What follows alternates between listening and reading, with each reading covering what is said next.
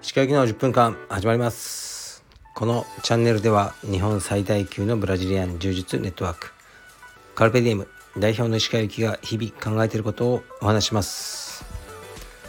はい皆さんこんにちは。いかがお過ごしでしょうか。本日は4月の27木曜日です。東京はすごく良い天気ですね。えー、今日の朝は息子とのトレーニングはありませんでした。今日の、えー、夕方にやる予定です。で僕はもうオフィスで仕事してるんですがちょっとねあの滑舌が悪いと思います。今日は。すいません。あの前回のレスリングの練習であの口の中をねざっくりと切ってしまってそこが痛くてうまく喋れないですね。でも今日もレスリングのレッスンがあります。やります。で、レスリングのレッスンを、まあ、シアバシュ先生っていうね、イラン人の先生から教わってるんですね。で、この準備運動みたいなのがすごい好きです。謎の動きが多いんですよね。ちょっとあの日本の体育では見ない動きが多くてすごく興味深いですね。でイランといえばあのペルシャ語ですね。ペルシア人ですね。アラブ人ではありません。イラクはあアラブ人です。イランはペルシャ人。で全然言語も文化も全く違うんですよね。だから中東の中でペルシャ人っていうのは、まあ、基本的にはイランだけとなってますね。でこの文化に興味があるんですよ。僕はすごい。イランいつか行ってみたいなと思ってて。イラン人っていうのはあのうんまあどっから遺産せばいいのかな。40年ぐらい前にそのホメイニ氏がまあ国をこうね革命というかまあなね取ってあの急にねあのイスラム原理主義的な国家になってしまったんですけど、まあ、それまではね全くそんなことなくてで今でもほとんどの人が無宗教じゃないかってあの言ってる人いますねあんまりあの信じてないらしいですねであとはこうあの強烈な個人主義でチームワークというものが全くできないやりたくない人たちということですごいね僕に合ってるんじゃないかなと思うんですね。うん、まあそれはいいんですけどこうイラン人のせん、ね、先生はイラン人ですね僕のあのレスリングクラブの。であの道場に来てくれてる先生は別のイラン人の先生なんですね。あともう一人イラン人のあの人がいてこう3人が知り合いなんですけどこの3人がレスリングクラブにこう集まってちょっと筋トレみたいなのをやってるあの場面に遭遇したんですね。でみんな日本語普通うまいからあの、まあ、ペラペラなんであまりペルシャ語を聞くこともなかったんですけど3人で集まってペルシャ語であのトレーニングを始めた時にこうね1人がダンベルを持ち上げてるんですね。その誰がやってたか忘れちゃったんですけどその3人のうち。もう一人がなんか手拍子をしてでそのダンベルのトレーニングの補助をするんですね。でもう一人がペルシャ語の歌を歌い始めたんですよ。でリズムを取りながらトレーニングするんですよね。でレスリングクラブに行った日本人僕らですね「ん？え何これ?」と思って最初ちょっと冗談でやってるのかなと思ったんですけどどうやら真剣なんですよ。でそれのね順番が変わっていくんですね。一人が手拍子。一人は歌。一人はトレーニングっていう謎のこのインターバルトレーニングが行われてて。んでそのねその僕のイランの先生もいつも日本日本に30年住んでてあの日本語ペラペラなんでイラン人という意識なかったんですけどやはりそこにこうペルシャの文化というものが根付いていてちょっと感動しましたすごいカルチャーを感じてああすごいなかっこいいなと思いましたね。はい、いつかイランも行ってみたいと思ってます。そんなわけで今日はまたねあのイラン人の先生とレスリングをしようと思います。昨日は何をやってたかというと僕の今ねリフォーム中の家ですね。江東区にあるもう狭小住宅ですね。すごく狭い家を、えー、リフォームしてるんですがそのリフォーム業者さんとの会議ですね。でねもう僕はもう全く興味ないんですよ実は。キッチンがどうとか。だから妻がやってて妻がその業者さんとかとね喋ってて、まあ、僕のオフィスでやってるんですけど僕はもうひたすらストレッチしてますねで昨日はちょっとご相談がありますっていうふうに言われて業者さんに「ああ何でしょう」って言ったらうんキッチンのそのなんか板が60センチって言ってたのに70センチになってしまいますみたいな。申し訳ございませんみたいな。いやまあいいですよ。どっちでももうなんなら95センチぐらいでもいいですよ。って言って、まあ、またストレッチに戻りましたね僕は。全く気にしてないんですけど家がどうなろうと。唯一気にしてるのがあのトレーニングルームですね。ほんと狭いんですけど8畳だけ。トレーニングだけの部屋。まあ息子のトレーニングですけどね。を作るんですね。でマットを敷いて、えー、ロープ。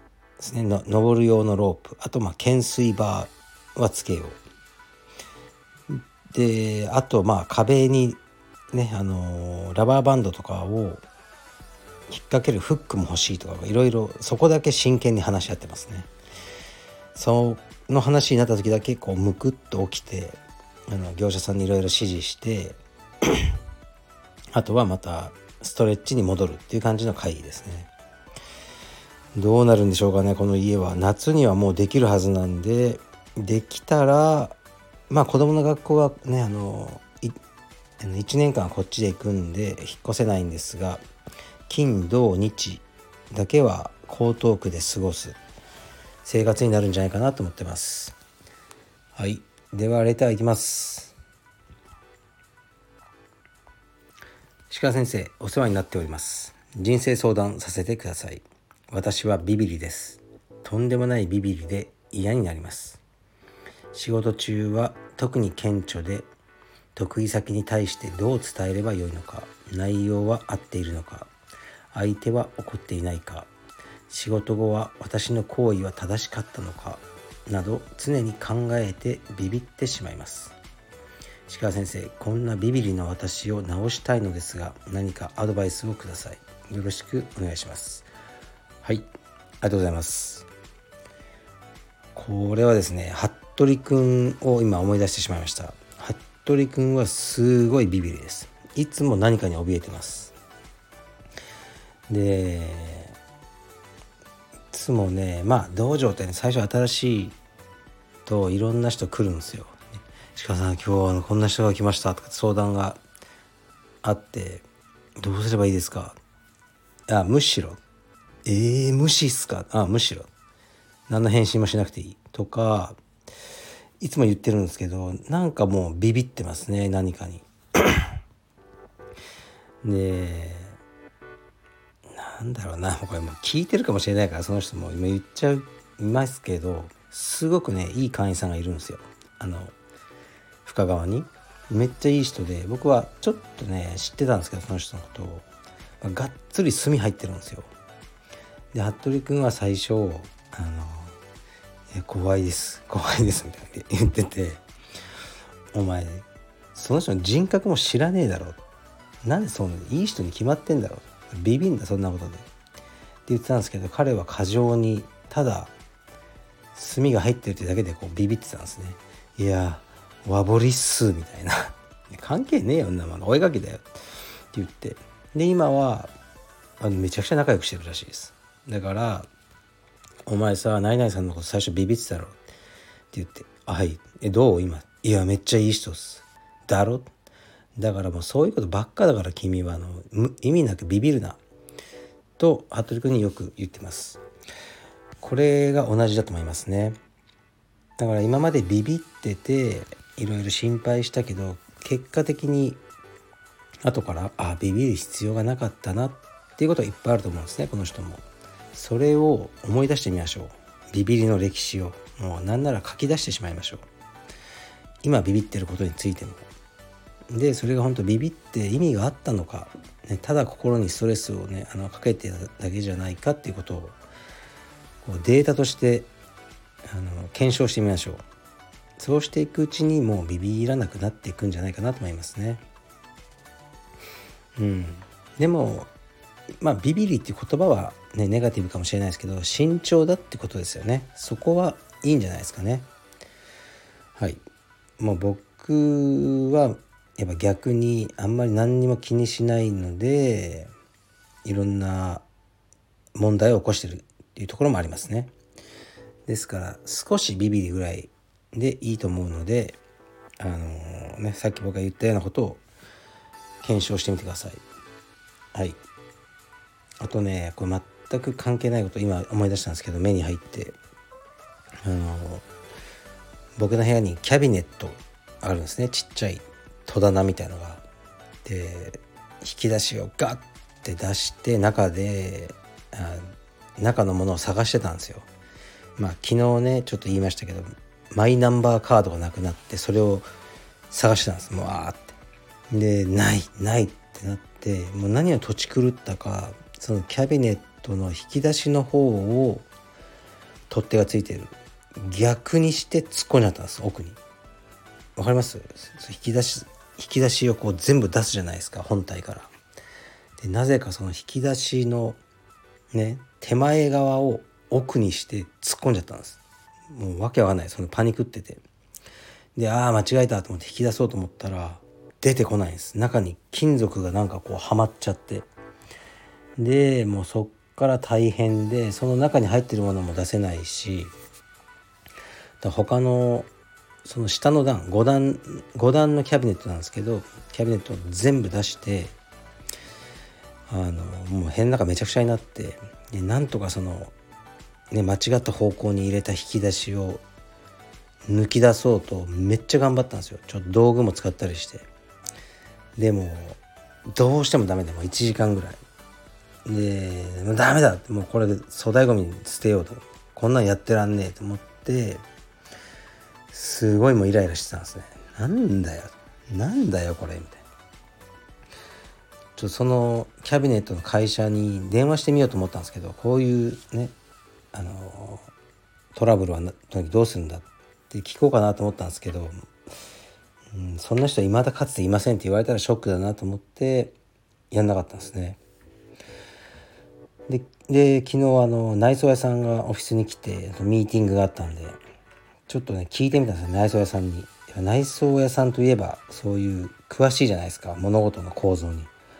これあの逆方向に引き出しを突っ込んじゃって抜けないんですって言ったら内装屋さんが「ほうほううんちょっとよろしいですか?」うんうんうんはいってあの5秒で抜けたんですよ本当に僕1時間以上やってたんですよね。思いっきり全力で。で僕なりに構造も全て分析してやってたんですけどここが引っかかってるに違いない。だからここを押せばとかやってもダメだったのが成沢さん5秒でした。はい。もう感動しましたね。はい。この男に内装を任せようと思いました。それだけです。失礼します